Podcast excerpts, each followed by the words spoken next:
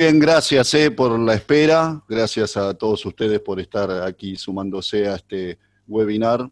Por parte de la Red Argentina del Pacto Global le damos la bienvenida. Ustedes saben que la temática de este webinar es liderazgo, cómo las organizaciones están enfrentando estas cuarentenas, estas situaciones de crisis que se viven frente a la pandemia del COVID-19.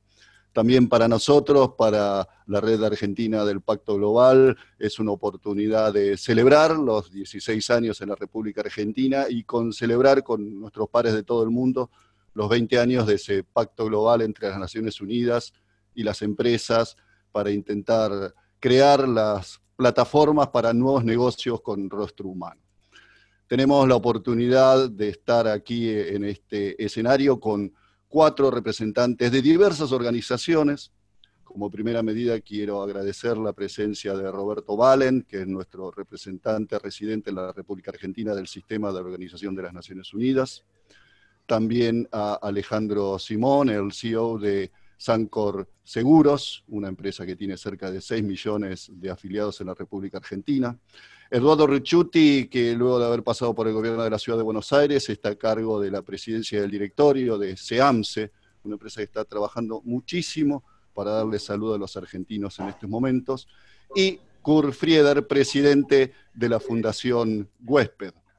Antes de iniciar una ronda de consultas que vamos a tener con todos ellos, quisiera compartir con ustedes un pequeño comunicado, unas líneas que hemos redactado en la red del Pacto Global. Desde la coordinación de la red, lamentamos no haber podido garantizar en el día de la fecha una representación más diversa de voces para hablar sobre este tema. Ello no significa que no estemos comprometidos con la igualdad de género y oportunidades. Por el contrario, antes de la llegada de ONU Mujeres y luego de su establecimiento en el país, hemos promovido la firma de los principios de empoderamiento de las mujeres en el mundo empresarial en nuestro país. En los próximos webinars redoblaremos nuestros esfuerzos para garantizar una diversidad de voces. Pedimos disculpas si alguien se siente ofendido o molesto por esta omisión en la actividad que damos por inicio. Los esperamos, obviamente, en los próximos seminarios virtuales que anunciaremos en nuestra web y redes sociales en breve. El tema decíamos que era el liderazgo.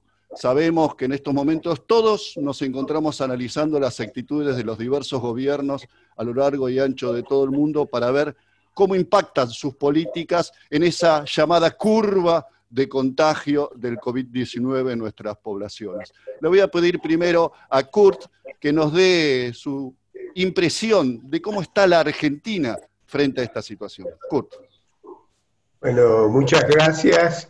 Eh, gracias al Pacto Global, gracias Marcelo por haberme invitado. En realidad, eh, yo creo que en esta oportunidad hablar de epidemiología o hablar de la situación en la Argentina eh, no es lo realmente más relevante porque lo tenemos todos los días en la televisión y permanentemente. Yo puedo decirles que desde la Fundación nosotros estamos trabajando asiduamente, como ustedes ya saben, y después voy a hablar en la segunda etapa de la tarea que hacemos. Yo lo que quisiera es realmente como persona, como ciudadano común que está atravesando la la cuarentena y la pandemia como todos los demás, dar mi impresión al respecto y cómo esto se está desarrollando a nivel global. Eh, para eso he hecho una pequeña presentación. Le pediría a Leo si me querés ir poniendo algún, eh, algún detalle de la presentación que he hecho. Eh, en primer lugar, ¿dónde estás, Leo? A ver, no te veo. Bueno, pero anda contándonos, eh, Kurt. Sí, pasemos a la siguiente, pasemos a la siguiente. Eh, la verdad es que yo entiendo que en, en, realidad estamos a nivel mundial en una especie de trade-off entre resiliencia y anomia, entendiendo como que la resiliencia es la capacidad de sobreponerse a momentos críticos y adaptarse luego de experimentar alguna situación inusual o inesperada sobreponerse a una situación traumática. Y esta es una situación inédita y traumática para todos. Y por otro lado, hay lugares y hay países en el mundo en los cuales lo que en ese trade-off están en el tema de la anomia, ¿no? Que es, la anomia es la incapacidad de la estructura social, política o económica de proveer lo necesario para lograr las metas de la sociedad. Es la flexibilidad e ineficiencia para la toma de decisiones y realizar adecuadamente una actividad, una función o un trabajo. Esto es algo que nosotros estamos visualizando en estas discusiones permanentes que tenemos entre cuarentena y no cuarentena. Pasemos a la próxima. La realidad es que este es un cartel que vi en la calle y que me pareció tan interesante que quise presentárselos a ustedes. Decía, somos la especie en peligro de extinguirlo todo. Y esto obviamente se en realidad se refiere a un tema que tiene que ver con el cuidado de la vida animal y todo eso, pero por otra parte es, cierto, nosotros somos la especie en peligro de extinguirlo. Y eso lo vemos todos los días en temas que tienen que ver con los problemas eh, medioambientales que tenemos y con la, tremenda lucha que hay entre el bien y, lo económico, ¿no? Y en ese sentido lo que quiero leerles ahora es un pequeño extracto de un escrito que hizo, pasame la próxima, por favor, Leo, de un, de un interesante artículo que presentó eh, eh, Yuval Noah Harari, es un filósofo y pensador israelí, que me pareció muy interesante, salió en el Financial Times, yo lo leí en inglés, lo traduje, traduje algunas partecitas de esto porque me parece importante que lo tomemos entendiendo cuál, dónde estamos en estos tiempos de incertidumbre. Y lo que decía resumir, Kurt? ¿Podríamos resumir esas frases? Bueno, lo que pasa es que estas frases en realidad son interesantes como tales. Estoy hablando de un escrito de varias páginas. ¿eh? Si me permitís, lo quiero leer, porque dice así, la humanidad está frente a una crisis global, posiblemente la mayor crisis de nuestra generación. Las decisiones que la gente y los gobiernos tomen en los próximos tiempos probablemente darán forma al mundo durante los años por venir.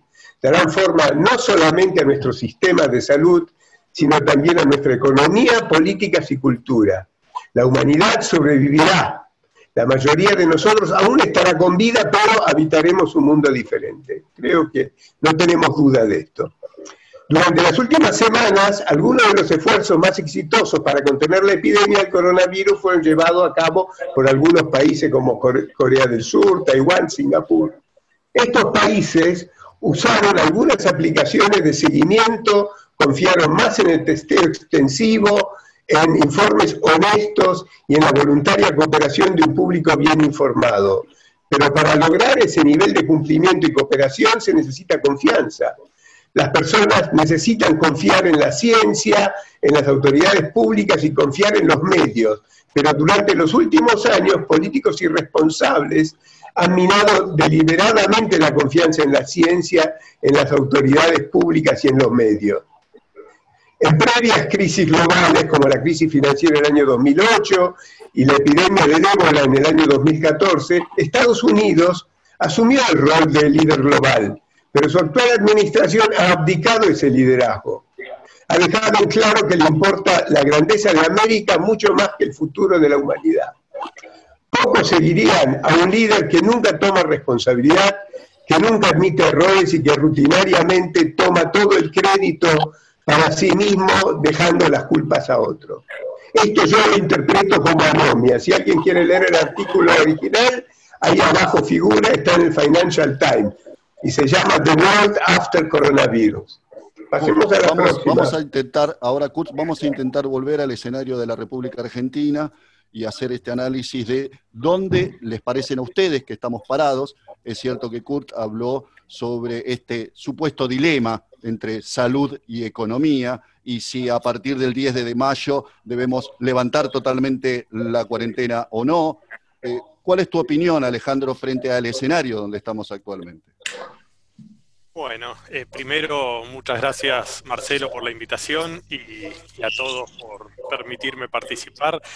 Eh, respecto de la situación actual, por supuesto no puedo hablar desde un, desde un ángulo técnico, médico, que no lo soy, pero claramente se adoptaron medidas restrictivas temprano. Eso posibilitó que tuviéramos mucho éxito en términos de, de evolución de contagios y por, supuesto este, cantidad de víctimas de esta pandemia, pero a su vez eh, en esto que algunos llaman que la, la cuarentena es rehén de sí mismo, hace que se llegue a un momento donde se usó toda la dosis este, máxima posible y, se llega a un punto donde eh, hay mucha desesperación en las actividades económicas eh, de gente que no puede hoy llevarle el debido sustento a sus familias y eso conspira contra la efectividad de la cuarentena a futuro. Claramente es una falsa dicotomía porque en definitiva la economía hace a la salud pública también y, desde ya que la vida humana es este, lo más importante, pero también eh, es un problema para la vida humana si los enfermos cardiovasculares no van a atenderse por sus propias dolencias, este, hay menos diagnóstico de cáncer y, ni hablar cuestiones más vinculadas a la, a la salud psíquica. Desde el punto de vista, con lo cual yo creo que la solución, a ver, no soy quien para decir cuál es la solución, pero uno ve los demás países, este, las diferentes eh, posibilidades que se ensayaron y han tenido mucho éxito. Países que se basan eh, no en restricciones absolutas, sino en la responsabilidad este, individual de, que la gente se cuida y sobre todo este, la gente debe cuidarse y nosotros como líderes debemos cuidar a los más vulnerables, pero eso no necesariamente es este, hacer que ciudades que no tienen ningún caso no, puedan eh, tener un, desarrollo mínimo de, la actividad. En otro sentido, también hay que evaluar, y, no me refiero a la Argentina en particular, pero yo creo que eh, estas situaciones donde la salud implica eh, la necesidad de avanzar sobre libertades individuales puede generar un caldo de cultivo hacia el autoritarismo y es importante que todos estemos bien eh, atentos para no dejar que eso ocurra. Vivimos en un país democrático, obviamente los países de, germen autoritario este, sacan mayor provecho de estas circunstancias, pero aún en los países democráticos hay que tener mucho cuidado de que las decisiones no sean, y la parálisis muchas veces de los cuerpos legislativos no impliquen que, los presidentes o, las cabezas de los ejecutivos puedan tomar las decisiones que deseen, escudándose en, necesario asesoramiento técnico. ¿no? Así que eh, en Argentina creo que la situación es buena, pero es fundamental no enamorarse del estatus existente y avanzar hacia un equilibrio más lógico en relación a, la exposición que hay en cada lugar. Gracias, Alejandro. Eh, Eduardo, eh, le voy a sumar la dimensión política a esto, ¿no? Porque los ciudadanos de a pie solemos ver esta posibilidad de diálogo y de coordinar políticas públicas en conjunto por gobernantes de diversos color político, digamos, del gobierno nacional, el gobierno de la ciudad de Buenos Aires, la provincia de Buenos Aires, otras provincias. Eh, ¿Esto cómo lo analizás vos estando en una empresa con características públicas, no?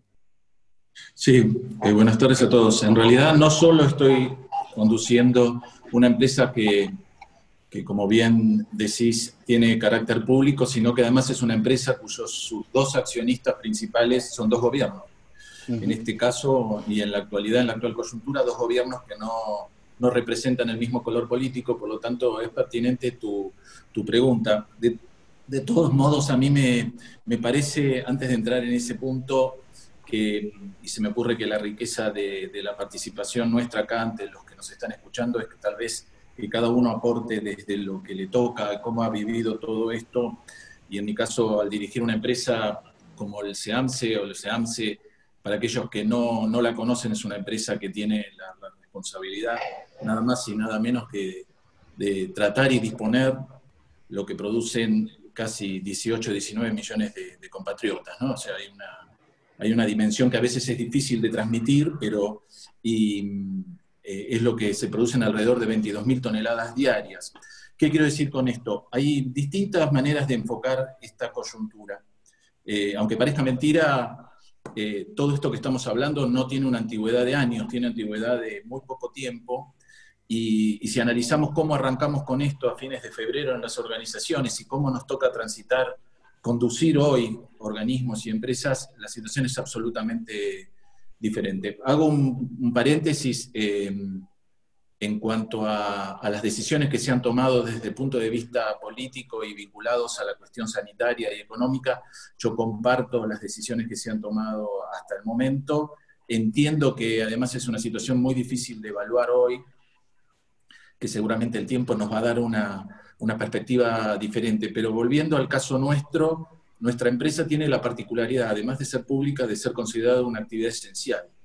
Y al decir esto, eh, nos coloca en un lugar muy particular para enfrentar a esta emergencia, porque como ustedes bien saben, hay una cantidad de actividades que han podido eh, eh, dejar de, efectivizarse o de, realizarse como se venían realizando. En el caso nuestro no hemos podido parar ni un minuto, ni un día desde que toda esta situación empezó, porque tenemos la responsabilidad, además de una actividad que está vinculada a la salubridad pública también. Imagínense que la, generación de basura y, su tratamiento correcto tiene una implicancia sobre la salubridad de, todos nosotros. Pero dicho esto, yo creo que aquel que no reconozca que todas las actividades humanas, personales, este, comerciales, eh, industriales, de lo que sea, no ha sido atravesado por esta situación y que además había estado preparado para esto, está faltando a la verdad. Yo creo que todos fuimos de alguna manera, hasta las organizaciones más este, eficientes, sorprendidos y afectados por esta situación y nos obligó a todos nosotros a tomar medidas inmediatas, eh, en algunos casos graves, para poder garantizar nuestra actividad y cumplir con los objetivos que cada uno de nosotros teníamos frente a la sociedad. Eh, vamos, vamos, a ir puntualmente, seguramente Eduardo, vamos a ir puntualmente a las actividades de cada una de las organizaciones. Eh, en esta etapa quería hacer un cierre con Roberto sobre el análisis de, cómo nos ve eh, a los argentinos, a sus líderes, a sus organizaciones. Roberto con su experiencia en haber estado en zonas de extremado conflicto, desde el Congo hasta Bosnia, digo, hay una cantidad de países enormes en donde ha estado Roberto, he visto situaciones extremadamente duras. Bueno, en esta situación dura en la República Argentina, ¿cómo nos ves? yo, los veo muy bien. Ante todo, llegué el 16 de septiembre y pensaba de venir en un eh, paraíso terrestre y me di cuenta rápidamente que no solo el endeudamiento profundo ha impactado el país, pero hay varias emergencias de la sociosanitaria social, a la emergencia así llamada del hambre que están aquejando a la gente y eh, impactan de manera muy negativa el, impacto, no, el, el, el, el, entorno socioeconómico y la gente en el país. Al, al, mismo tiempo, yo cuando llegué me había comprado un librecito que se llama Buenos Aires Guía Práctica. Es, disculpen si hago un poquito de publicidad y dice dónde ir a comer, beber, comprar, pasear y bailar. Y en el momento en el cual estaba por leer, no, llegó el Conavid. Entonces, bien, pero veo el entorno muy jodido, como se suele decir en Argentina, ¿no? Yo pienso que, eh, no, claramente estamos en un contexto muy difícil, pero mirándolo desde el externo y desde el exterior, yo soy un italiano, claramente, no, les hablo de Italia y lo que estamos viviendo ahí, pero como funcionario de Naciones Unidas en Argentina, debo decir, veo una sociedad que los momentos verdaderamente críticos y duros se compactan. Entonces, veo un liderazgo colectivo, eh, veo eh, una así llamada grieta que me parece que no lo rinde aburrido tampoco, porque si no es, eh, no tenés los monotonos eh, de ciertos países, no, no son lindos.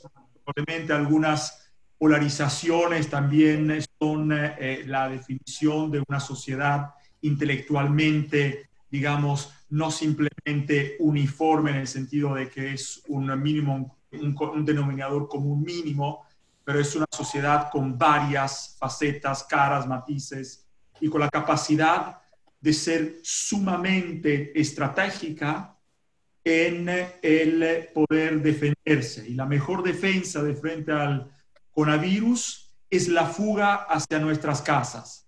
Ahora el reto va a ser cómo es que salimos de las casas, cómo es que se va a reactivar el tejido social en el sentido de la articulación de esas relaciones, y que nos pongamos tapabocas o barbijos o mascaritas, como lo llamemos, a finales de cuenta la sonrisa se ve en los ojos, no en los dientes detrás del barbijo. Entonces, la, la activación de eso y la activación de la economía claramente preocupante. Vemos también con preocupación lo que está sucediendo en el marco de la negociación alrededor de eh, la, reestructuración de la deuda y sea de aquí a pocos días o de aquí al 20 de mayo, van a ver claramente, eh, eh, yo esperaría impactos positivos de lo que es una debería ser una negociación que toma en cuenta de que cualquier, cualquier sea el problema de, de quién se endeuda y de quién pagó y de que lo que sea esto lo otro desde el punto de vista técnico, quién paga ¿no? el costo de los platos rotos es la población y el impacto socioeconómico lo va a sentir la población, particularmente en las villas, pero también en los asentamientos más, eh, digamos, de sociedad eh, más rica o más eh, de, sectores medios y, también los ricos en parte, ¿no? Entonces ahí hay que, hay que mirar. Entonces simplemente lo veo muy bien, lo veo muy bien porque habéis demostrado desde mi perspectiva, mi humilde opinión, una capacidad de compactez de frente a un desafío externo. Y eso es importante, porque uno se puede pelear entre hermanos, hermanas, pero si hay un enemigo externo hay que poderse compactar y esto es lo que demostró Argentina desde mi perspectiva. Gracias, Roberto. Eh, pensaba recién escuchándolos a ustedes los desafíos cotidianos que tienen en sus organizaciones. Parece ser que todo nos va a llevar hacia un camino de mayor digitalización de las actividades. El home office vino y algunos dicen que tal vez venga para quedarse. Eso refuerza un liderazgo cada vez más horizontal, un liderazgo cada vez más honesto y una expresión de confianza, de confianza hacia los colaboradores cada vez mayor. Eduardo, ¿cómo, ¿cómo se trabaja en el día a día con estas nuevas herramientas de comunicación en organizaciones donde hay centenares de trabajadores, ¿no? Como es el caso de SEAMSE.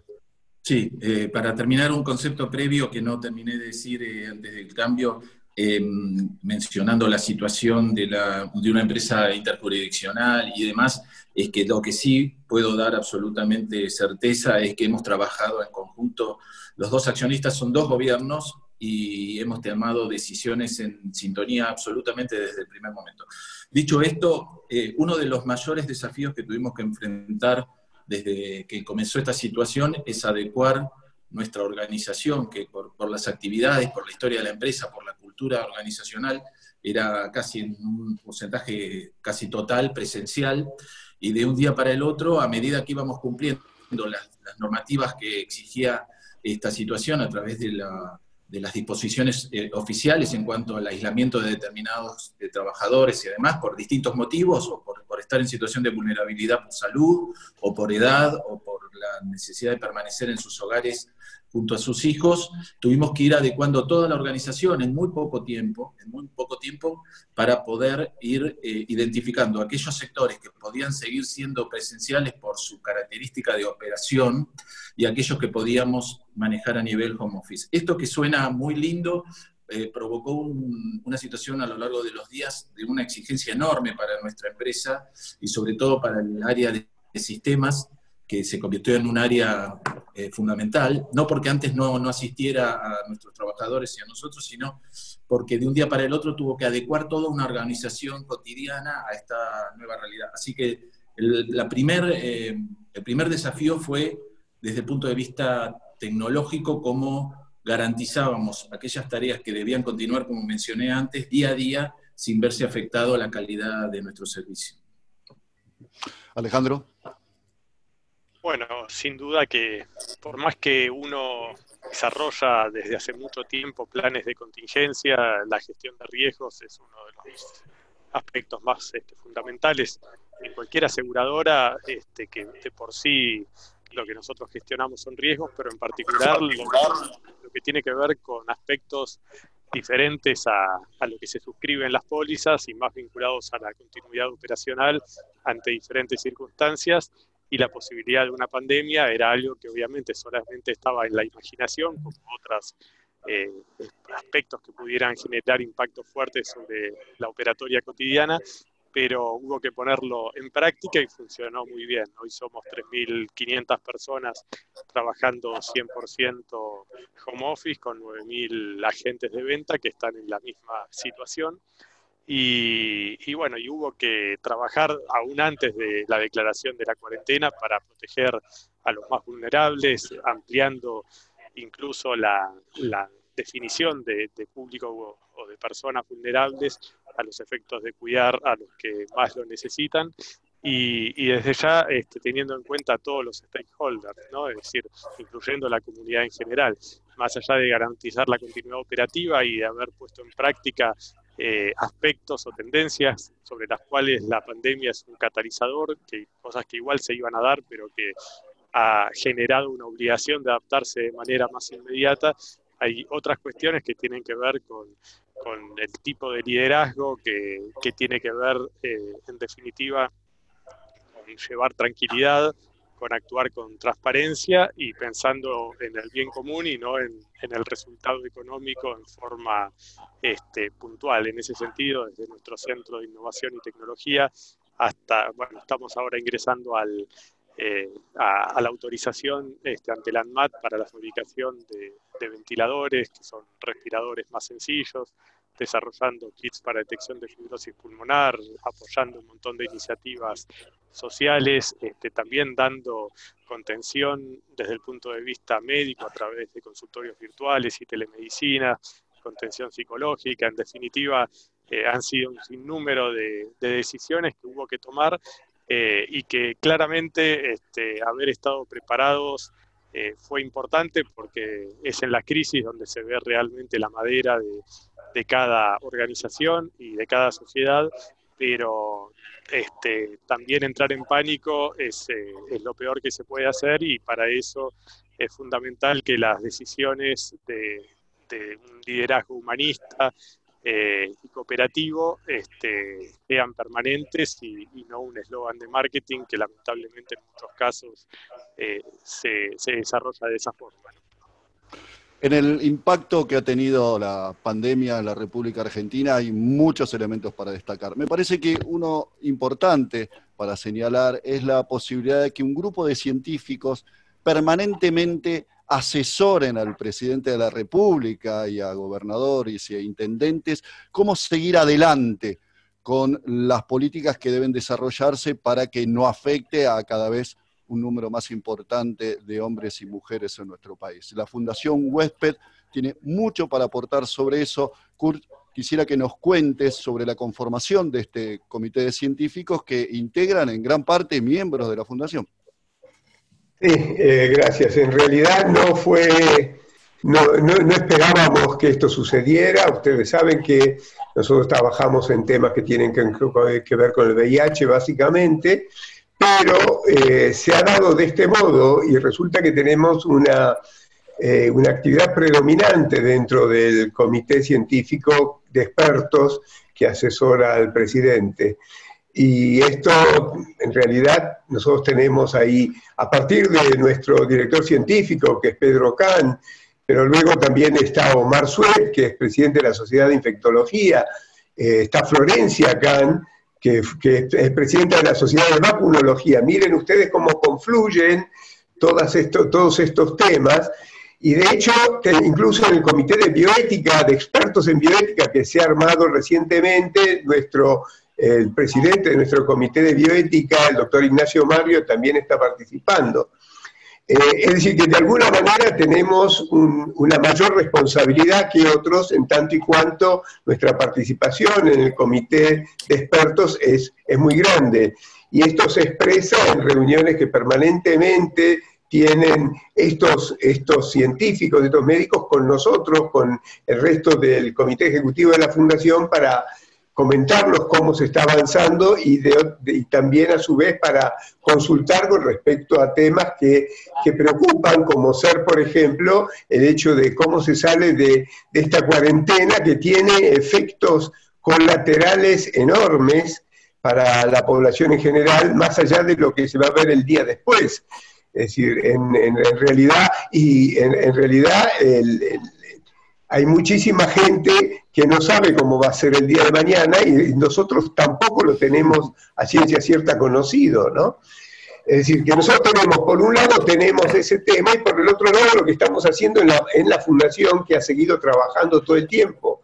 Nosotros tenemos 130 personas en Fundación Huésped, que es un número muy importante de gente realmente, eh, y un equipo de gente que trabaja cotidianamente. Y tenemos que cuidar a ese equipo nuestro en la medida en que por lo menos estamos tratando de garantizarle sus ingresos eh, y para eso hemos pagado los sueldos como corresponde, tanto marzo como abril, y esperamos continuar haciendo en el mes de mayo. Pero la realidad también es que hay una cantidad de eventos que teníamos previstos que hemos tenido que cancelar y al cancelarlos o postergarlos para épocas que no sabemos, esto generará también una necesidad mayor de recursos porque finalmente somos una organización civil sin fines de lucro y no más que eso. Eh, pero por otra parte tenemos que seguir atendiendo a nuestros pacientes. Nosotros tenemos 19 proyectos de investigación clínica que ya venían de antes, que tienen que ver con HIV, que tienen que ver con población trans, que tienen que ver con eh, la mejora de la calidad de vida de la gente, y esos proyectos tenemos que seguir sosteniéndolos porque hay gente que recibe medicación, hay gente que tiene que verse, tiene que verse asistida, y, la fundación está abierta.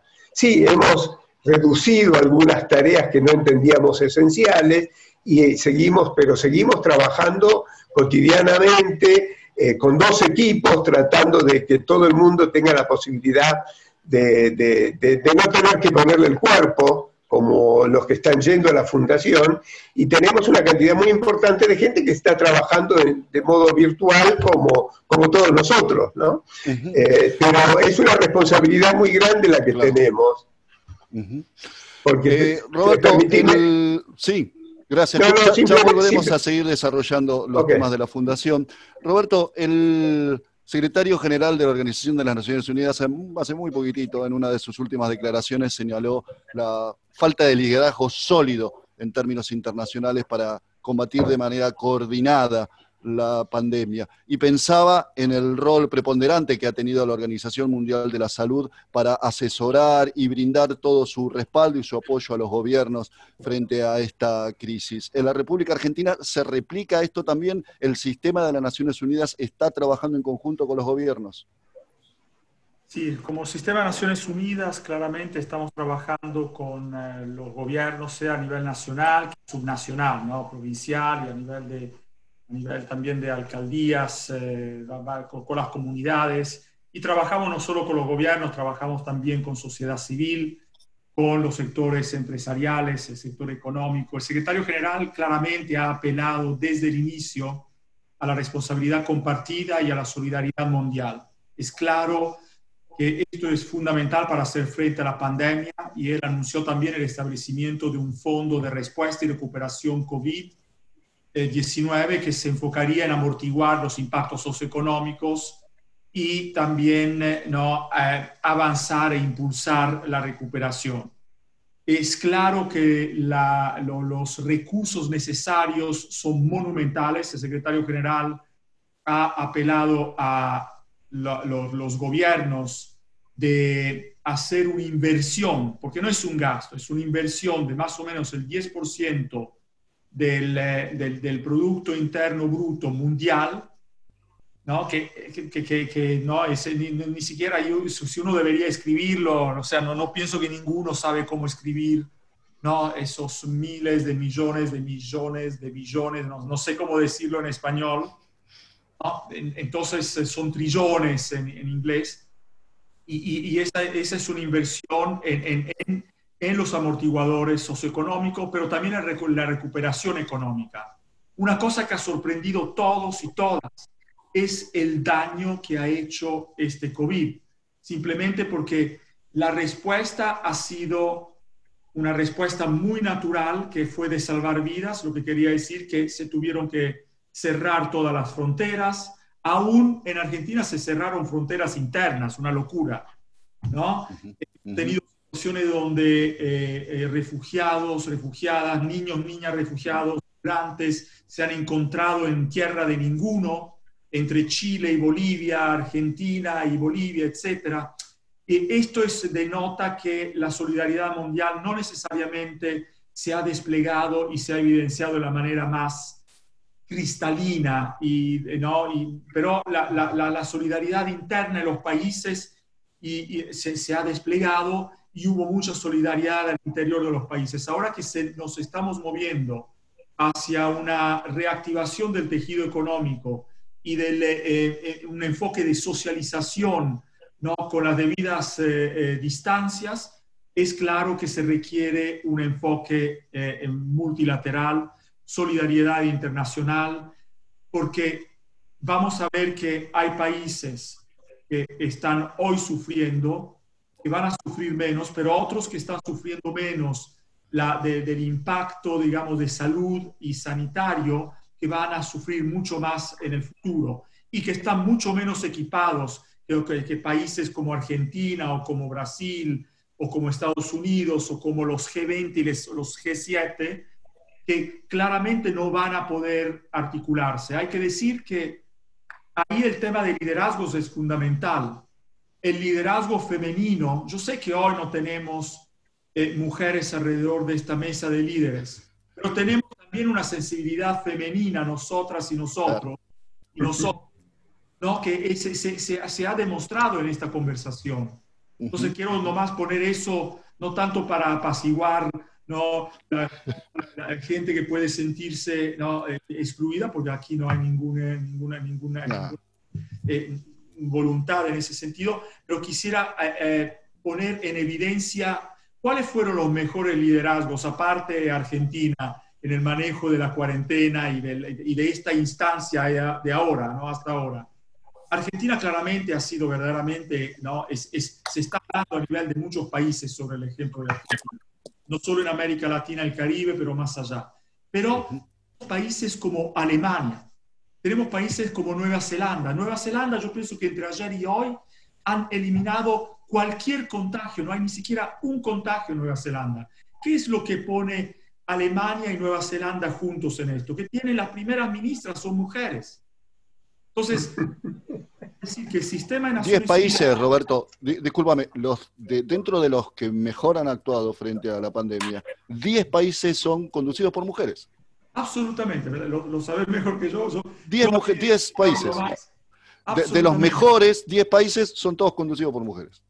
Absolutamente. Lo que quiere decir que ahí que hay que dar, eh, eh, eh, no, yo, pienso que no hay que dar ningún espacio. Yo pienso que líderes tienen que tomarse los espacios y ejercer el liderazgo porque es por el bien común, claramente. Como Naciones Unidas en Argentina tenemos un marco integrado de respuesta. Estamos trabajando de manera muy articulada con el Estado a todos los niveles, con la sociedad civil. hacemos cosas como, de una parte, articularnos con todo lo que es la respuesta en el sistema de salud, que es liderado por Argentina. Nosotros somos mecanismos de apoyo. Tenemos la OMS que está apoyando la responsabilidad de coordinación técnica del sistema de Naciones Unidas en tema de salud, ¿no?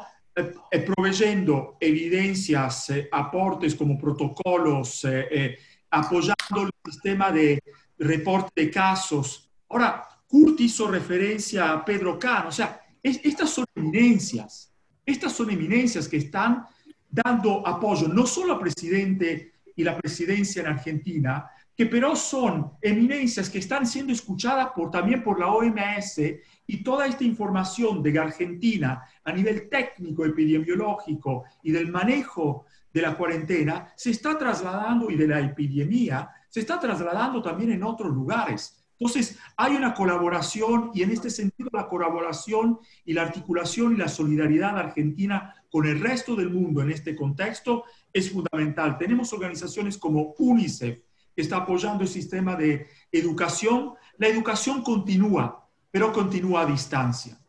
Tenemos organizaciones como ONU Mujeres, que están conjuntamente con las otras agencias de las Naciones Unidas muy, mirando muy de cerca la problemática de la violencia intrafamiliar, violencia de género, ¿no? Tenemos problemas de violencia de la niñez. Estos no son solo problemas argentinos, argentinos y argentinas, son problemas mundiales que tenemos a lo largo y a lo ancho del, del globo. Y tenemos organizaciones como UNOPS que están de manera en, tiempos récord, proveyendo apoyo al Estado argentino para la activación de 11, 12 eh, módulos hospitalarios que, que, van a estar, que claramente ya están ahí y que van a estar inaugurados rápidamente, y organismos como eh, eh, el ACNUD, el, que maneja temas de derechos humanos, y CURTA hizo una articulación muy clara con grupos poblacionales vulnerabilizados, a los cuales hay que prestar mucha atención.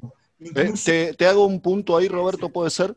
Si me permitís, voy a hacer un, punto ahí, porque hay alguna tendencia a considerar que la pandemia es democrática y es igualitaria para absolutamente todos. Sin embargo, sabemos que hay sectores totalmente desprotegidos en términos sociales y económicos donde el impacto es mucho mayor. Eduardo, ustedes trabajan con organizaciones de la sociedad civil permanentemente, pero me parece que en esta instancia también significa que tu liderazgo dentro de la compañía esté volcando sus esfuerzos para que ese impacto sea un poco mejor, eh, por lo menos en, términos económicos y sociales, ¿no? Sí, por la característica de nuestra empresa y como vos bien decís, de aquellos sectores que están vinculados directa o indirectamente, nosotros además de, de los 1.500 trabajadores formales que tiene la empresa, y que mencioné ya previamente las, las, características del trabajo que realizan, nosotros contamos con alrededor de 12 plantas sociales que están vinculadas al sistema SEAMSE, en donde trabajan alrededor de 1.100, 1.200 eh, trabajadores sociales que básicamente, para, para caracterizarlos, son aquellos que reciben la basura y hacen la separación manual para poder recuperar aquellos elementos que, que hoy pueden ser recuperados y que ya no son considerados residuos, sino insumos para nuevas actividades. Esta tarea valiosísima que hacen los recuperadores urbanos tienen características propias de la actividad, que fue una de las primeras medidas que tomé, fue garantizar justamente las condiciones de trabajo de ellos y poder eh, trabajar en conjunto e ir acompañando el día a día, hasta que llegó un momento en donde la realidad nos superó y tomamos la decisión de cerrar justamente estas, estas plantas sociales, pero por decisión de la empresa, como vos bien mencionás, nosotros tenemos la responsabilidad, eh, además de lo que es el JAR, lo duro de la empresa que está vinculado con los residuos, a una tarea social enorme. La empresa hace muchísima actividad y le garantizamos a cada uno de los trabajadores eh, su sustento, porque como todos pueden imaginar, este grupo de, de trabajadores vive de lo que recupera, de lo que comercializa, la empresa no participa para nada en el, tributo, digamos, económico de lo que puedan comercializar, es un ingreso que entra directamente todos los meses y, al cerrarse, como tantas otras actividades a lo largo de estos dos meses que se han cerrado, afecta directamente a la manutención de estas familias. Por lo tanto, nosotros tomamos la decisión de garantizar el salario mínimo de estos trabajadores. Nosotros tenemos, además de las plantas sociales acá en el AMBA, la planta social de Mar del Plata, la ciudad de Mar del Plata también está ahora bajo el ejido de la actividad del SEAMSE.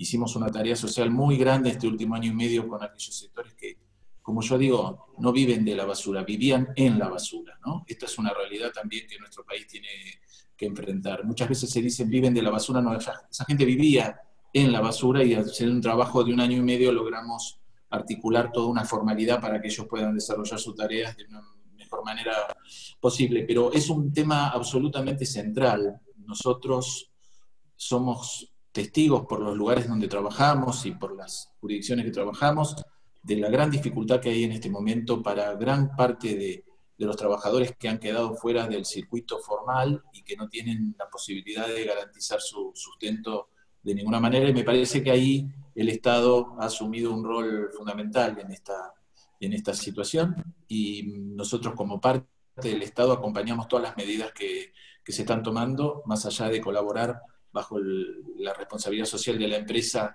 hace mucho tiempo, hoy se ha fortalecido enormemente esta, esta actividad.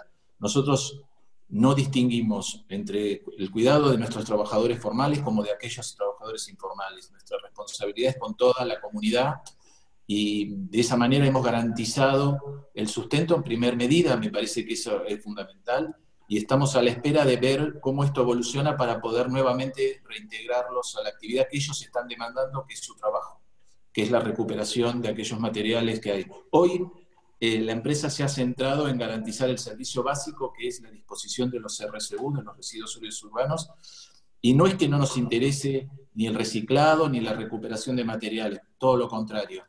Eh, tenemos la responsabilidad de garantizar cada actividad de la empresa cumpliendo todas las normas de seguridad que las autoridades y las normas internacionales nos definen. Imaginen que además de nosotros formar parte de Pacto Global, es una empresa que tiene certificaciones de ISO 9000, 14001, OSHA, de seguridad e higiene, que tenemos que además cumplir. Somos monitoreados permanentemente. Es un orgullo para nosotros decir, por ejemplo, que el SEAMSE es la primera empresa pública que tiene un programa de adicciones que está reconocido por Cedronar y que, digo, hay, hay un sinnúmero de, de situaciones que van vinculadas a una empresa que muchas veces se desconocen y que solamente se centran en lo operativo, en lo duro, pero imaginen que nosotros además tenemos la problemática de contar con seis sedes, plantas de transferencia, hay cuestiones que hubo que organizar regionalmente y a distancia que no, no fue sencillo. Pero la prioridad siempre fueron los trabajadores, perdón, me termino, siempre fue garantizar la seguridad de los trabajadores, de sus grupos familiares, tanto de los formales como de los que nosotros consideramos informales, por darle alguna diferencia, pero que para nosotros tienen la misma prioridad. Gracias, Eduardo. Alejandro, eh, escuchaba a Eduardo dando su impresión sobre la pulsión de los sectores eh, más vulnerables, aquellos que están en la economía informal y cómo están sufriendo esta pandemia. Y calculaba yo que eh, cotidianamente en tu mesa de trabajo recibís información sobre trabajadores formales, sobre pólizas de seguro, sobre RT. Eso me imagino que te va dando un diagnóstico de la situación del mercado laboral en términos particulares y de la situación económica de la Argentina en términos generales. Correcto. Eh, tenemos una, a ver, eh, aseguramos al 20-21% de todos los trabajadores a través de riesgos del trabajo y tenemos un conocimiento casi online de, de la situación del trabajo registrado en este caso, ¿no? porque las ART cubren a trabajadores formales, este, lamentablemente no, abarca también a los, a los informales, en los cuales como no hay un empleador claro, es mucho más difícil determinar este, la cobertura. Pero claramente antes de la pandemia, en los últimos 3, 4 años, se habían perdido 250.000 puestos de trabajo. Eh, desde el 2011 que, que estamos mismos niveles de actividad económica y con, y con más personas, digamos, es decir, que el PBI per cápita incluso ha bajado y en ese sentido la situación ya era muy compleja antes de la cuarentena y esto no hizo sino agudizarlo. Desde el punto de vista de, de la equidad este, social, eh, claramente comparto que esto no afecta a todos por igual, sin duda que el cuentapropista, la persona más vulnerable en términos socioeconómicos, la está sufriendo muchísimo más y comparto también mucho lo que decía este Roberto respecto de eh, la... A ver, yo creo que esto, como toda situación límite, muestra la solidaridad en toda su extensión y por otro lado la miseria humana en toda su extensión. Así como ha habido este, países que robaron, entre comillas, cargamentos de respiradores que iban a un lado y, no impidieron que fueran a otro, este, o que directamente cerraron la exportación. Eh, de la misma forma, vemos gente como mucho del equipo de, Kurt, Kurt y su equipo, que, que, realmente trabajan y también el SEAMSE este, por todos nosotros y de una manera denudada. También tenemos la gente la gente es un concepto amplio y vago, pero determinadas personas que, amenazan a los médicos porque no quieren que vivan en sus mismos edificios. Entonces, yo creo que acá lo que se impone es un liderazgo más humano, un liderazgo más cooperativo. Nosotros como cooperativa que somos, tal vez nos sale de manera más natural y, estamos desarrollando desde hace mucho tiempo. Tenemos una universidad, tenemos un colegio secundario, eh, además del del dinero que se ha volcado directamente a acciones sociales durante los últimos meses. Pero hay que trabajar para que realmente este, los liderazgos estén a la altura de las circunstancias y, los egoísmos tratar de, arrinconarlos lo máximo que se pueda, pero está claro que no es un trabajo fácil. Eh, si me Roberto, tus palabras sobre el rol de las mujeres y, las palabras de la alta comisionada de los derechos humanos, Michelle Bachelet, que daba cuenta sobre el impacto que estaba teniendo la pandemia sobre las mujeres en términos particulares también, ¿no? Eh, bueno, perdón. Roberto. Bueno, la, la comisionada de derechos humanos así como el secretario general, como las Naciones Unidas en su conjunto, han sido claros que eh, si hay alguien que está eh, trabajando arduamente para amortiguar el peso psicológico en los entornos comunitarios, familiares, en los entornos sociales, los pesos económicos, sociales, digamos, son las mujeres. Las mujeres son las que están trabajando mucho más que cualquier otra persona eh, y, está medido. Hay, hay, hay, hay, mediciones bien hechas de parte de las mujeres. Eh, la, la comisionada de derechos humanos ha puesto el acento en la necesidad de también entender de que la mujer, de un lado, hay que poder respetarla en los entornos, no solo la mujer, pero también niñas, niños, hay que respetarles eh, en los entornos eh, de cuarentena, en los hogares, lugares donde se deberían ser, eh, sentirse protegidas y protegidos los niños, son los lugares donde están sucediendo cosas atroces. Estamos viendo una continuación también de los femicidios, una problemática Argentina, pero es una problemática global, o sea, estáis en mala compañía en ese sentido, ¿no? Y las mujeres eh, son las que llevan por delante eh, de manera mucho más contundente de cualquier otra persona en este mundo todo lo que son los cuidados, los cuidados al interno de las familias, de las comunidades, pero también el 75% de las enfermeras, las doctoras, etcétera, etcétera, doctores, son mujeres a nivel mundial y son las que están padeciendo también, ¿no? De morir simplemente porque dan vida a otros y salvan vidas y mueren. Entonces, yo pienso que hay que, el tema no es hombre-mujer, el tema es cuál es el patrono de entre hombres y mujeres. Por eso debemos todos y todas cuestionarnos al respecto. Yo, yo de seguro lo hago. ¿no? Somos todos y todas fallamos muchas veces, pero pienso que hay que pensarlo profundamente. Es un momento de reflexión.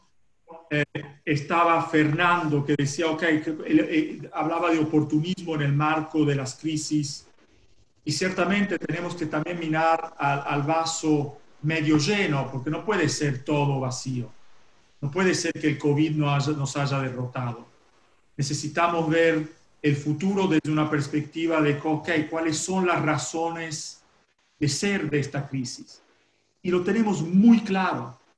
Si hacemos una sobreposición de los mapas de muertos y muertas del COVID con la sobreposición a nivel global, ¿no? geográfico, de los países donde esto está sucediendo, vemos que los países que son generadores de los impactos negativos del, cambio climático, que son los países que más, y las zonas geográficas, también a niveles nacionales. Miremos Argentina, donde es que las y los muertos yacen víctimas del coronavirus. Son en la zona donde tenés la mayor concentración de contaminación ambiental. Lo mismo en Europa no es una... el, tema no, está sucediendo necesariamente en, el marco de Italia, en el Friuli, en la zona cerca de los Alpes. Está sucediendo en las zonas urbanas. Está sucediendo donde hay patrones de consumo y de producción que son completamente... Y esto, y esto quiere, habla de mujer también. Cuando hablamos del medio ambiente, muchas veces hablamos del ecosistema. Es como si fuéramos ajenos a esto, somos parte de esto y de hecho probablemente necesitábamos una pandemia para acertarnos que no somos el deus ex machina que somos parte de un todo y que con ese todo vivimos o padecemos. Entonces, de nuevo, regresando hacia la mujer, también ese relacionamiento de entre hombres y mujeres necesita ser mirado de manera mucho más profunda y no es un tema de hombres o mujeres. Yo he conocido mujeres con, que han llevado por delante patrones patriarcales, machistas, completamente eh, enfocados en la exclusión y he conocido hombres con enfoques feministas y de inclusión. O sea, tenemos que verlo de más allá también de, de, de, hecho de esa división que nos imponemos y que no es simplemente entre hombres y mujeres y es más, mucho más profundos, mucho menos lineares y mucho más complejos como seres. Kurt, estaba pensando también sobre eh, los profesionales de la salud, ¿no? El, gran trabajo que están desarrollando en todo el mundo. Eh, me incluyo, todos a las nueve de la noche solemos aplaudir, pero también al mismo tiempo hemos escuchado muchas críticas sobre lo que está aconteciendo con enfermeras, personal de maestranza, los propios médicos, que están siendo la primera línea de ataque ante el COVID-19. ¿Cuál es tu impresión desde la Fundación Huésped? En realidad, eh, Roberto lo mencionó claramente, el 75% de la fuerza de trabajo en el tema salud son mujeres. Son mujeres desde la gente que está haciendo la limpieza en, los centros de salud hasta los médicos, las médicas más importantes. Eh, y esa es la realidad. Entonces, es, eh, eh, entonces eso es algo muy importante y que yo agradezco que Roberto lo resalte porque yo quería mencionarlo también. ¿No? Ahora, eh, ¿por qué, ¿qué es lo que está pasando realmente y por qué los médicos en realidad dicen no nos aplaudan más y sino en lugar de eso denos insumos? Y tiene que ver con la realidad de los distintos países. Eh, lamentablemente la Argentina que ha tenido una actitud excelente en cuanto a cómo tratar con la epidemia, tiene dificultades económicas para hacerse de los insumos necesarios y para distribuir estos insumos necesarios para proteger a nuestro personal de salud. Pero esto no es una característica solo de nuestro país, en realidad está sucediendo en todo el mundo, lo escuchamos a diario, lo leemos de lo que pasa en Nueva York, lo vimos en Europa con Italia, que ha, muerto muchísimo, han muerto muchísimos profesionales de la salud. Realmente eh, el mundo no estaba preparado para una epidemia de este tipo, más allá de que Bill Gates la había anticipado hace unos años. Eh, realmente no, estábamos no estaba en condiciones porque nos sentíamos muy poderosos y muy eficientes y eh, de alguna manera que esto no nos iba a suceder. Pero bueno, pero yo quiero agregar a esto un, temita más que me despertó eh, Roberto en su presentación y que tiene que ver con que no debemos olvidar que en los ODS, en los 17 ODS, el tema central es que no se puede dejar a nadie atrás, ¿no? Y ese tema es algo que es muy importante considerar y más porque esta es una epidemia que claramente, a pesar de que nos afecta a todos los seres humanos, nos afecta de forma diferente de acuerdo a quiénes somos y, cuál es nuestra educación y cuáles son nuestros recursos y dónde estamos. Eso lo vemos en la Argentina, en el hecho de que en este momento estamos viendo el impacto fuerte que está teniendo en las villas la epidemia. ¿no? Pero a quienes estamos viviendo en otros lugares posiblemente nos afecte menos, más allá de que podamos ser o no parte de los grupos de riesgo. Pero entonces no dejar a nadie atrás implica considerar a toda esa gente que no tiene ni siquiera acceso en la Argentina, por ejemplo, a ningún tipo de apoyo desde el Estado, puede ser la población trans, la población LGTB, pueden ser los migrantes. En la Argentina tenemos 1.400 migrantes que son haitianos, senegaleses o dominicanos, que no están accediendo a ningún tipo de apoyo del gobierno. Bueno, nosotros en Fundación Huésped estamos trabajando con esas poblaciones en la, con, con algún tipo de ayuda, eh, ayuda alimentaria, con artículos de limpieza, pero hacemos lo que podemos no somos claramente el Estado. Pero esto sucede en la Argentina, sucederá mucho más en África el día de mañana y está sucediendo y va a suceder mucho más en América Latina en general. Es decir, yo creo que estamos en un fenómeno mundial y global en el cual, en el cual tenemos que afrontar, y por eso me gustó mucho este tema de, que debiera, tiene que haber algún tipo de liderazgo internacional eh, que, que, pueda sopesar los, distintos resultados que tenga estas medidas que se están tomando en todo el mundo. Gracias. Yo les voy a pedir a los cuatro que hagamos un ejercicio de, sinceridad, sé que son sinceros, pero bueno, le voy a pedir un ejercicio de analizar qué cosas les parece a ustedes que frente a estos 48 días de cuarentena tuvieron que poner en juego en sus liderazgos que antes no lo hacía. Por ejemplo, participar de una webinar o, tener conocimientos sobre determinadas herramientas digitales que antes no la teníamos. Eduardo, por ejemplo, ¿qué te encontraste haciendo que antes no hacías a la hora de dirigir la compañía? Bueno, en mi caso particular, además, eh, yo tuve que hacer una cuarentena porque esto, cuando se inició, yo estaba de viaje, o sea que cuando regresé tuve que, de hecho en Italia, y tuve que hacer la cuarentena eh, obligatoria, y eso me exigió no abandonar en ningún momento la conducción de la empresa a partir de incorporar todo lo que mencionamos, toda esta nueva tecnología y esta nueva modalidad de, trabajo cotidiano. O sea que en lo personal tuve sí una experiencia fuerte en cuanto a vivir el día a día de otra manera.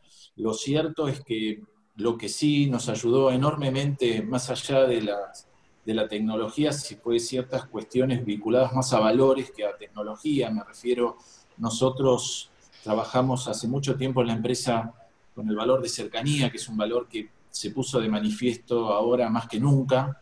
Eh, yo te diría hubo tres aspectos, cercanía, comunicación y una responsabilidad individual y, colectiva. Esos fueron, así diría, los parámetros presentes en estos 48 días, eh, pero sobre todo el tema de comunicación fue muy importante, muy importante poder comunicar a la organización, a la empresa, a cada uno de los trabajadores las decisiones que tomábamos y por qué las tomábamos.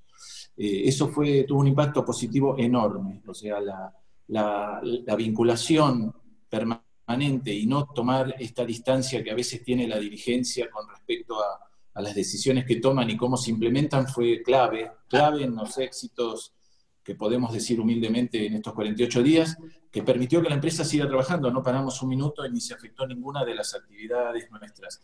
En lo personal, eh, la tecnología forma parte ya de nuestra cotidianeidad, pero pasó a ser un actor central en la comunicación, en la manera de conducir, eh, sobre todo esta cercanía virtual, porque suena paradójico, pero tuvimos que esforzarnos para estar cerca a pesar de no estarlo. ¿no? Eso, implica un montón de condiciones, un montón de condiciones, eh, no solo de los trabajadores, de sus familias. Imaginen que cada uno de nuestros trabajadores tenían en su casa mujeres, esposas, hijos que le decían, papá, hermano, no salgas, ¿no? O sea, esto capaz se ve tanto por televisión, pero yo lo percibí permanentemente, ¿no? Y hay que explicarle al grupo familiar por qué uno hace una actividad que tiene que salir y que tiene que... Eh, digo, yo no lo pongo en la, épica de héroes porque me parece que héroes son, es otra cosa, pero sí gente muy comprometida, muy responsable, eh, eh, que nos afectó a todos y el trabajo del gremio, que no puedo dejar también de, de, incorporar, ¿no? esta cuestión de un equipo mayor. Me parece que lo que se puso en evidencia es esto, que los equipos son más grandes de lo que uno imagina, pero sí tuve un esfuerzo personal para poder adecuarme a, esta conducción, porque no hubo momento, hubo, imaginen que nuestra actividad es 24 horas a la noche, durante todo, en sedes distintas, con problemáticas distintas, y estamos siempre comunicados. Pero acá hubo que que estar cerca a pesar de estar lejos. Y eso me parece que nos obligó a todos a trabajar de una manera distinta, mucho más intensa, aunque suene paradójico, ¿no? Alejandro.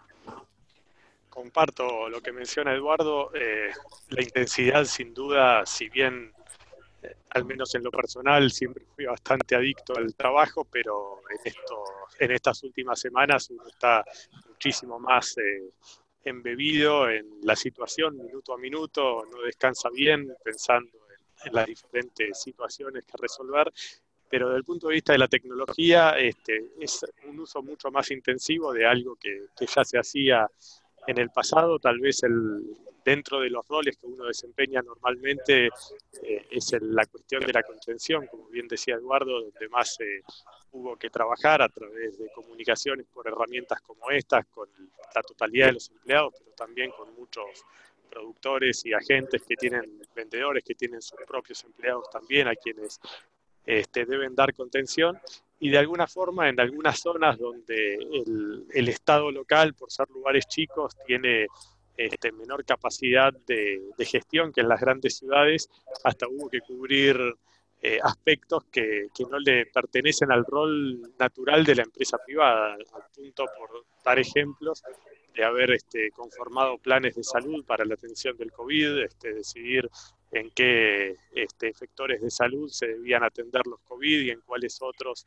los, este, a los chicos, a la parte de embarazados, partos, en otro lugar a, a las patologías crónicas y en definitiva ver que, que no se mezclaran, este, organizar, aportar recursos y organizar también a las fuerzas sociales para, para suplir lo que es el aporte de insumos básicos que, que el sistema público de salud no, poseía en estos lugares y, y, con bastante éxito, pero claramente poniendo toda la, la estructura de la organización en pos de algo que va mucho más allá de la comercialización de seguros. Roberto, me imagino que también ustedes tuvieron que reformular las relaciones con consultores, con las organizaciones, con los gobiernos. Hubo de tu parte también, ¿no? Llegar y enfrentarte a esta situación y, cambiar todo un librito que tenías previo. No, to, to, tomando en cuenta que las Naciones Unidas somos eh, servidores públicos multilaterales, digamos, ¿no? si, si puedo definirlo así, eh, era, sumamente importante, ante de todo, eh, abrocharnos la cintura de seguridad, como sea cuando uno toma un avión, y hacerlo de manera correcta. Entonces, es, eh, hay que, para poder, para poder apoyar, para poder desempeñar el papel se tiene que desempeñar, no solo Naciones Unidas, pero comparto con eh, otros panelistas todo lo que han dicho, yo, pienso que hay, hay que equiparse como equipo. Entonces, inmediatamente la temática relacionada con los planes de contingencia. Yo personalmente me hice mi plan de contingencia personal inmediatamente. Yo tengo una parte de mi familia en Nueva York, otra en Italia. Claramente necesitaba focalizarme en Argentina, pero necesito tener salud mental antes que todo. Entonces, eh, ese plan de contingencia, me abrocho esa cintura de seguridad que es la primera, ¿no? para poder moverme en, eh, con el equipo de países del Sistema de Naciones Unidas, 22 agencias, que nos abrochemos la, la cintura de seguridad para poder apoyar inmediatamente los requerimientos del Estado argentino. Nosotros tuvimos requerimientos de diferentes tipos a nivel sea de nación que de provincias y a nivel también subnacional también en relación a grupos poblacionales como migrantes y refugiados y gente que está en situaciones de calle que claramente no había que atender y afortunadamente el país, Argentina, es un país que aunque no tenga los recursos necesariamente para poderse permitir todo el sistema de protección social casi nórdico de países nórdicos europeos, pero tiene no la ambición ¿no? y eh, tiene un rumbo claro respecto a la promoción de los derechos humanos, que claramente es la promoción de los servicios básicos de educación, salud, habitación, etcétera, etcétera, etcétera. Entonces, el, el, tema principal ha sido la creación de confianza. Yo pienso que no se puede manejar equipos, corporaciones sin manejar la dimensión de confianza y de comunicación, comunicación clara y el entendimiento de que aquí las soluciones no son soluciones nomás que los líderes ponen en la mesa, pero un buen líder activa una articulación mucho más inclusiva y todas y todos pueden aportar a la construcción de soluciones, ¿no? Y claramente eh, dos cabezas o tres o cincuenta o mil no funcionan más, mejor que una o dos, digamos, ¿no? Entonces es maximizar esas oportunidades. Eh, eh, a vos inclusive te tocó vivir algo desde manera personal, digamos, frente a la pandemia mientras estabas dirigiendo la organización. Sí, eh, no sé a qué te referís específicamente. A tu señora, por ejemplo. A mi señora. No, no, es importante contarlo, Kurt. Bueno, gracias. No, simplemente comentar que mi señora estuvo internada la semana última, eh, hace, sí, una semana o diez días atrás, a raíz de que tuvo un episodio de una infección de alta fiebre durante varios días y tuvimos que activar el protocolo eh, la llevaron, la internaron, afortunadamente no tenía COVID, pero sí tenía una fuerte infección que se curó. Ya, por suerte, hace varios días que está en casa y está todo bien. Pero, gracias. Pero volviendo al tema de tu pregunta, eh, claro, eso me afectó personalmente. Pero en cuanto a la fundación, yo quiero decir que nosotros tenemos una, una coordinación bastante horizontal. Es decir, a diferencia, no, nuestro es una organización de la sociedad civil y no somos una empresa privada que tiene, eh, que, tiene líneas muy rígidas a veces de conducción. Nosotros eh, trabajamos, tenemos un grupo de coordinación de ocho miembros que trabajamos en conjunto, que nos reunimos en este momento de modo virtual, pero en otros momentos de forma real.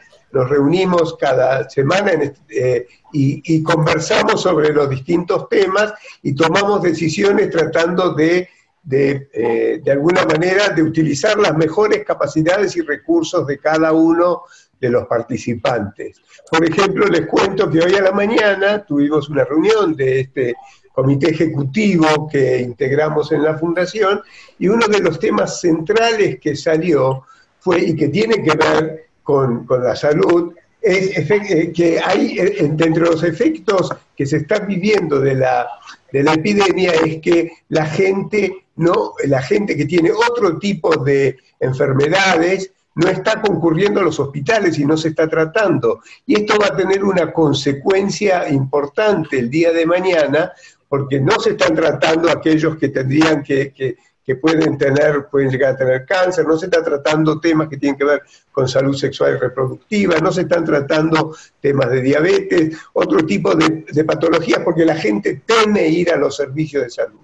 Y una de las cosas que decíamos que nosotros tenemos que decirle a la gente y tenemos dentro de nuestra comunicación que este es un tema tan importante, realmente seguir cuidándose de modo individual es tan importante quizás como el tratar de, de, toser en el codo, ¿no? Y no, es decir, de alguna manera la gente está abandonando los servicios de salud por temor al COVID. Y también desde el lado, desde el otro lado, los servicios de salud también lo único que lo que están tratando es privilegiar todo aquello que tiene que ver con el COVID, por eso resultó lo de mi señora como resultó la semana pasada, ¿no?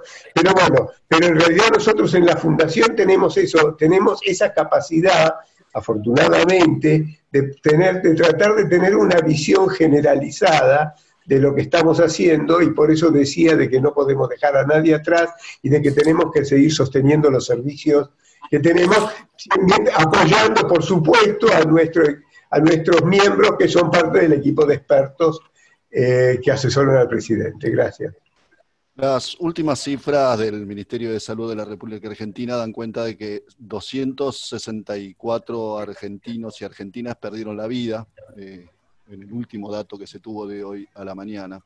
Y mucho nos ponemos a analizar sobre el impacto a la salud, como hacía referencia Kurt, pero también sobre la situación económica. Seguramente post pandemia o post cuarentena las afecciones en términos económicos van a ser graves para muchas organizaciones, muchas personas se van a quedar sin trabajo. Nuestra organización considera que aquellas que tengan una gestión basada en principios, en respeto de los cuatro principios, en seguimiento de esta Agenda 2030, van a estar más fortalecidas para enfrentar la crisis. ¿Cuál es la opinión que tenés, Alejandro, con respecto a esto? Bueno, justamente quiero citar a, a Kingo, exactamente lo que ella dijo es llamar a elevar las ambiciones de la empresa y que las metas del negocio estén alineadas con las necesidades de la sociedad.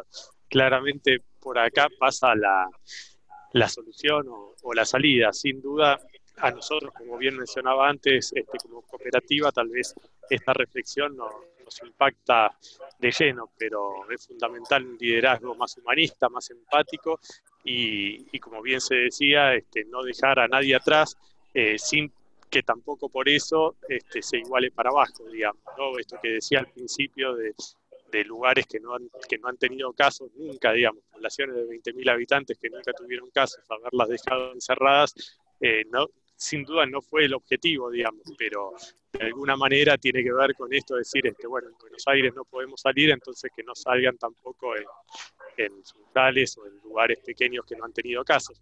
Reitero, no fue desde ya la voluntad de nadie, pero de alguna manera es la dinámica de la toma de decisiones que lleva a sugerir esos extremos. Pero bueno, yendo a, tu pregunta, este, yo creo que hoy los objetivos de desarrollo sostenible están más presentes que nunca, sobre todo aquellos que tienen que ver con la dignidad en el trabajo y, la inclusión social, es en eso donde nos tenemos que enfocar y, demostrarlo con el ejemplo. Como decía también al principio, acá se trata de, profesar con los actos y, en ese sentido este, lo que se haga en estos momentos, sin duda que a largo plazo va a impactar también en el negocio, pero no tenemos que ver aquellos actos que únicamente impactan positivamente en los resultados y de paso hacemos algo que es bueno para la comunidad, sino pensar en el bien común y estar seguros de que a largo plazo eso también nos va a beneficiar desde el punto de vista económico. En eso estamos trabajando desde hace 75 años y seguiremos haciéndolo hoy más que nunca. Eduardo. A ver, en el caso mío estamos obviamente sujetos a la cuestión pública. En este sentido, creo que es evidente que en estos dos meses hubo como un redireccionamiento de los recursos en el tema de salud y a cómo se enfrentaba la pandemia. Eh, en lo que tiene que ver estrictamente lo que podemos llamar con las unidades de negocios nuestras, hubo una merma muy, muy importante en aquello que tiene que ver con la facturación de lo que nosotros denominamos grandes generadores, es decir, generadores privados que son los que disponen en, nuestros, en nuestras plantas los, residuos que producen, obviamente como impacto de, la situación económica disminuida.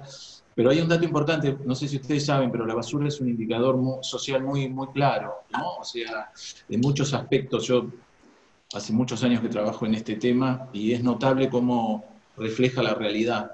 En, un caso, todo el mundo cree que la basura es la misma basura para todos, por ejemplo, y no es así. Hay sectores que determinan determinada calidad de basura y otros otros. Esto está todo estudiado, pero lo cierto es que nosotros hemos tenido casi una merma del 30% de la generación de residuos a lo largo de estos 60 eh, días, lo cual desde un punto de vista ambiental, si uno quiere, puede decir beneficioso, porque lo que uno dice es tengo menos residuos que tratar y que disponer, pero por otro lado es un indicador clave de la de la disminución de la actividad económica que nos tiene que preocupar a todos, ¿no? O sea... Eh, eh la cifra, Eduardo, la reducción que decías? Casi, el 30% bajo lo que nosotros estamos tratando. Y, por supuesto, no es parejo, estoy dando un promedio dentro de las 52 jurisdicciones, pero es un indicador muy clave de, de lo que estamos viviendo y el impacto que esto está teniendo en la actividad económica este, de, de, nuestra comunidad.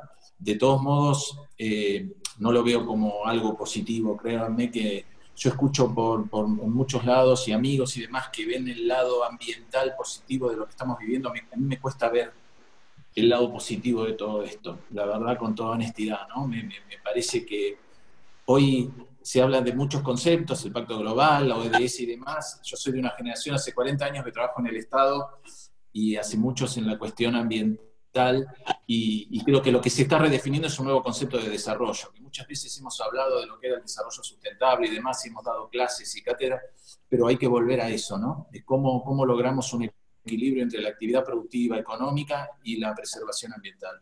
Eso por un lado. Y por otro lado, me parece que lo que sí está ocurriendo, a mi entender favorablemente, es una redefinición del Estado, ¿no? Me parece que después de esto viene un gran debate en cuanto a qué es el Estado, cómo es un Estado eficiente, cómo es un Estado preparado, eh, en dónde interviene y por qué es necesario, ¿no? O sea, lo digo casi con orgullo, yo soy, estoy orgulloso de ser un funcionario público y dedicar mi vida hace 40 años a esto y, por supuesto creo en, en, la capacidad de intervención del Estado en aquellos lugares donde tiene que intervenir y creo que hoy se está poniendo de manifiesto que el Estado con todas sus crisis y todas sus cuestiones negativas está presente en aquellos lugares donde tiene que estar y eso a mí me, me produce una gran satisfacción.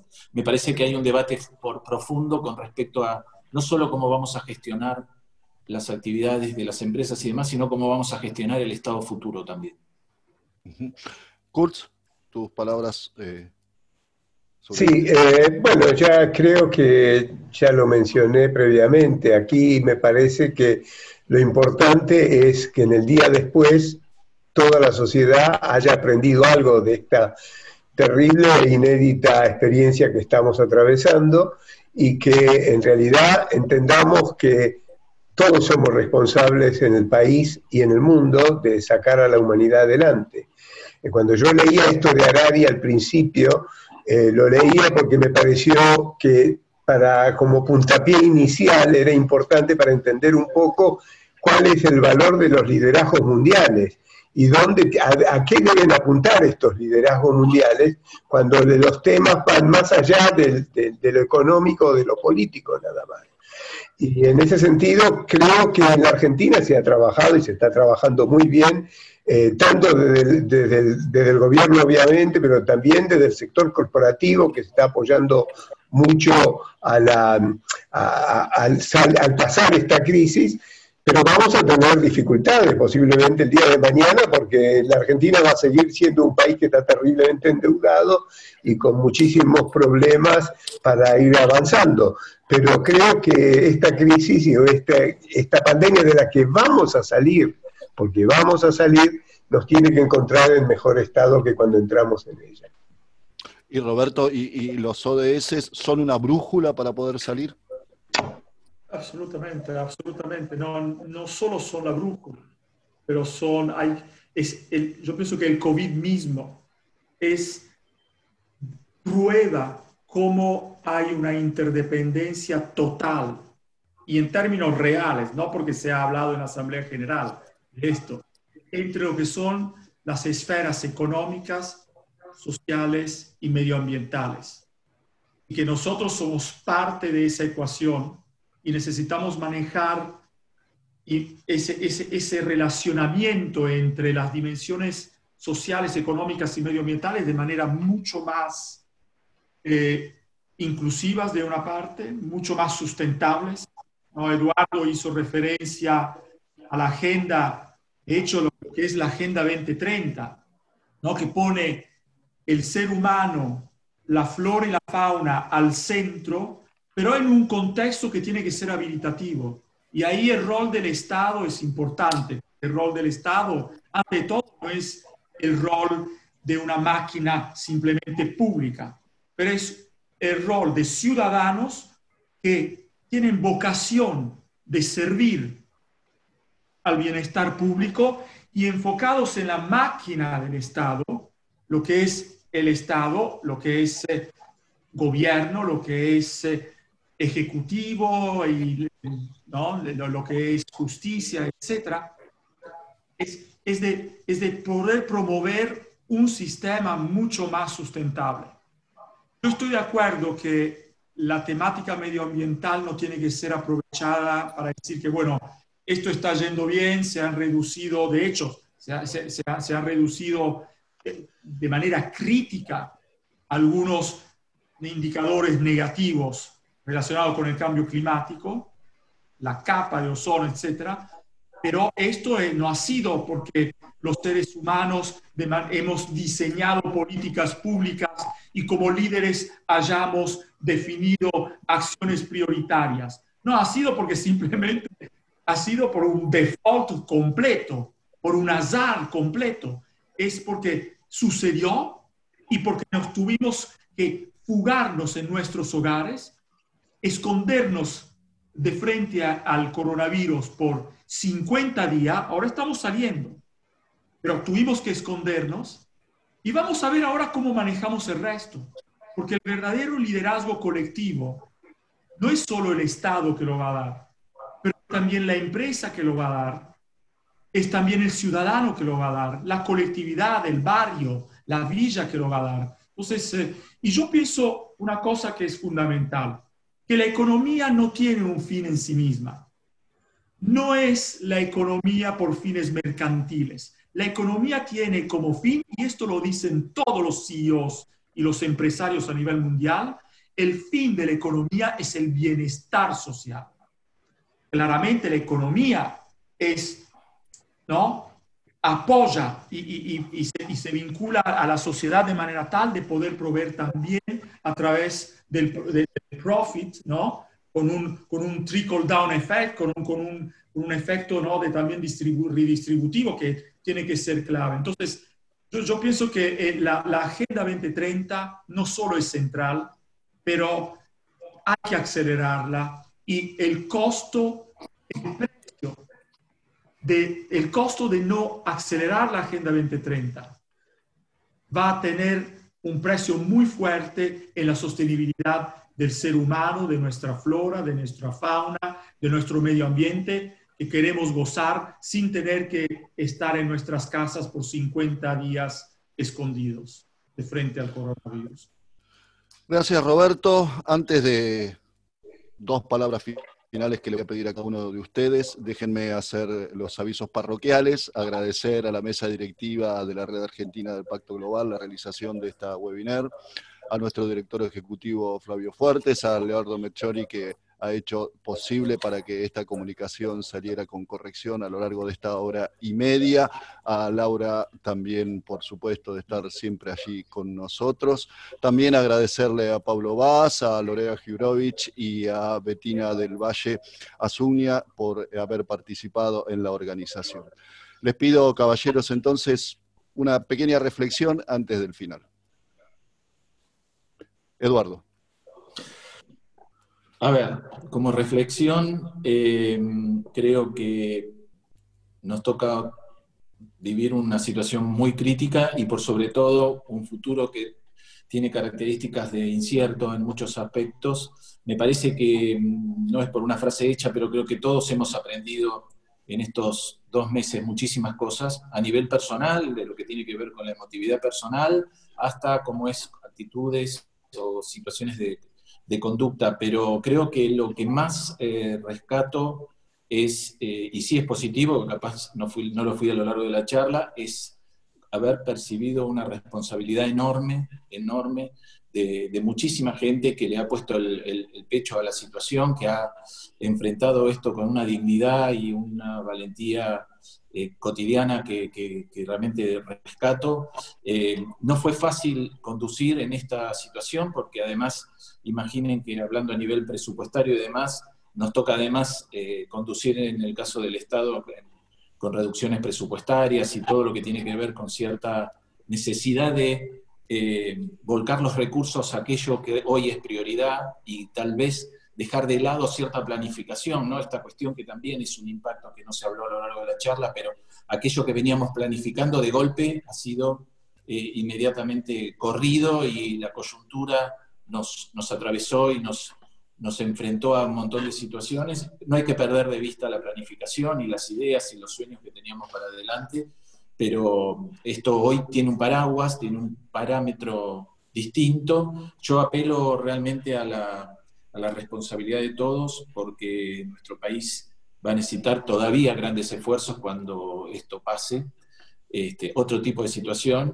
Y tal vez como última definición, me parece que Aquí se habló de cuestiones de género, de cuestiones sociales y demás. Eh, eh, yo estoy convencido que hay que redefinir un nuevo modelo de desarrollo a partir de, lo que estamos viviendo, un nuevo modelo, como dije, del Estado, y, los liderazgos creo que, creo que han estado a la altura de las circunstancias. Yo creo que hemos podido, estamos atravesando esto con, con liderazgos que son responsables y que me parece que Además se ha hecho, se ha hecho el, líder hoy ha tomado la necesidad, primero le ha bajado el ego porque ha descubierto que necesita la ayuda de otros ¿no? en, esto. Y eso me parece que es algo en lo personal muy, muy positivo.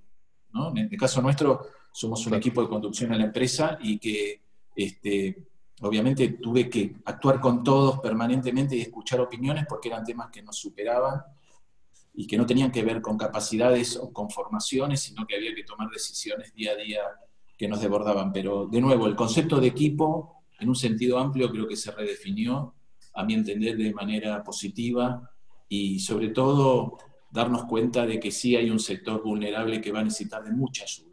O sea, darnos cuenta de que esto va a dejar una, una, secuela en lo social por mucho tiempo. Esta es mi percepción y que va a haber que enfrentar.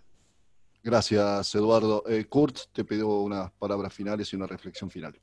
Eh, bueno, a ver, eh, somos conscientes de que nadie puede quedar atrás. Creo que esto es importante que lo tengamos presente todo el tiempo y que sepamos que lo urgente que es en este momento atravesar esta epidemia y volver a una vida, entre comillas, más normal, no nos debe, no, no, no nos debe hacer perder de vista lo que es realmente importante y es que nosotros tenemos que tratar de generar de esto, sacar las enseñanzas para, para generar una sociedad mejor. Y, ese, y ese es el desafío grande que afrontamos. Y no puedo terminar mis palabras sin decir que eh, nosotros somos una organización de la sociedad civil que adquirimos una relevancia quizás inesperada eh, y no buscada previamente, pero somos una de la sociedad civil, necesitamos el apoyo de las, no sé, como ciento y pico de empresas que están escuchando esto, que nos ayuden a, seguir trabajando y a seguir cumpliendo con nuestros objetivos, que yo creo que en definitiva favorecen a toda la sociedad. Muchas gracias. Y Kurt pasó la gorra. Bueno. Eso. Eh, exactamente. Alejandro, tu reflexión final. A ver, eh, desde ya enfoquémonos en generar liderazgos más humanos, más empáticos. Es importante que, si bien es difícil encontrarle cosas positivas a, esta situación de pandemia y aislamiento, eh, es fundamental que, genere enseñanzas que nos sirvan para el día después y, la construcción de un liderazgo por ahí está fuera de nuestro alcance, pero en lo que humildemente podamos aportar fomentar la creación de un liderazgo internacional que, que hoy brilla por su ausencia eh, es algo muy positivo. Y tal vez para mencionar a una de las preguntas que anduvo dando vueltas por ahí, donde se mencionaba la, eh, la problemática y la desigualdad en términos de nativos digitales, entiendo que se refería más a, a lo que son este, alfabetas o analfabetas digitales. Yo, por ejemplo, no soy nativo digital, sin embargo, eh, puedo relacionarme digitalmente. Realmente hay mucha gente que en un mundo que, que, va a estar más distanciado y más dependiente de la tecnología, no tener acceso o conocimientos como para un relacionamiento a través de la tecnología o digital, eh, es un poco lo que era el analfabetismo en el siglo XIX, digamos. ¿no? Aprender a leer y, a leer y escribir hoy tal vez es aprender a codificar o al menos a tener una relación más este, amigable con, con el entorno tecnológico. En eso también va a haber que trabajar mucho para el día después. Gracias Alejandro por tus palabras. Roberto, tus palabras finales. ante todo, Marcelo, mil gracias a ti, a todas las personas que tú agradeciste, que es parte de esa red de, aliados y aliadas que el, Pacto Global ha, ha, sumado y ha enropado, digamos, de manera muy linda. Yo pienso, ante todo, yo considero que este tipo de diálogos son fundamentales. La comunicación es clave. Nosotros estamos, eh, tenemos eh, ahora políticas y medidas de distanciamiento físico, pero no tiene que ser distanciamiento social. Hay que fortalecer eh, la cercanía social en, en un marco de distanciamiento físico. Entonces, eso es uno. El segundo tema es que claramente cuando uno ve Argentina y, los retos que tiene de frente, los retos que tenía detrás, los varios círculos concéntricos de, eh, de emergencias y vulnerabilidades que, que verdaderamente son enormes. En un contexto además de un país que es un país de renta media alta, G20, que tiene una calificación fuerte desde el punto de vista de sus eh, activos humanos, que yo pienso que es lo mejor que tiene, ¿no? porque es un poco como países como, como Israel o países como Norcorea, el activo humano, o sea, entonces aprovechar eso, aprovechar eso va a ser fundamental, pero eso requiere claramente de un enfoque, y ahí Eduardo hizo una relación con el enfoque de planificación estratégica, que no es otra cosa que verdaderamente del sistema humano, ¿no? de trazarse algunas medidas de largo plazo con, un, con una visión y con un rumbo que de manera muy clara, socioeconómico y cultural, lo que sea, identitario, ¿no? Y, yo pienso que el, el, el, COVID, dado que ha hecho así tanto daño, de hecho, un gran desafío que nos pone de frente es cómo es que reactivamos la construcción de un modelo de desarrollo, cómo lo hacemos desde una perspectiva de un, un problema que nos causó problemas mucho más profundos.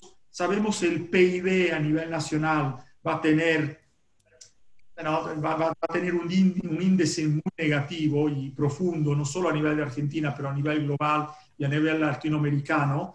Y en la América Latina y Argentina es parte de esa ecuación.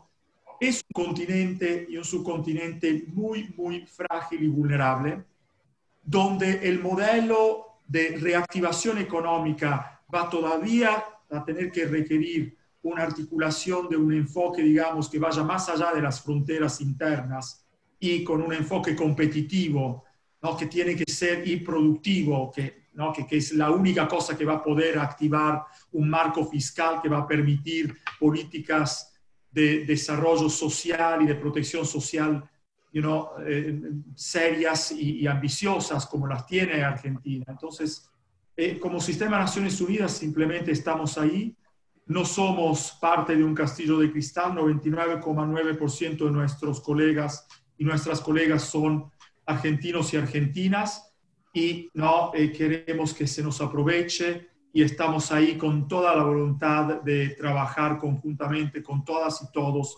sectores del Estado a lo largo y a lo ancho del país, la sociedad civil en todas sus eh, manifestaciones y eh, los sectores económicos. y agradezco muchísimo también esta oportunidad.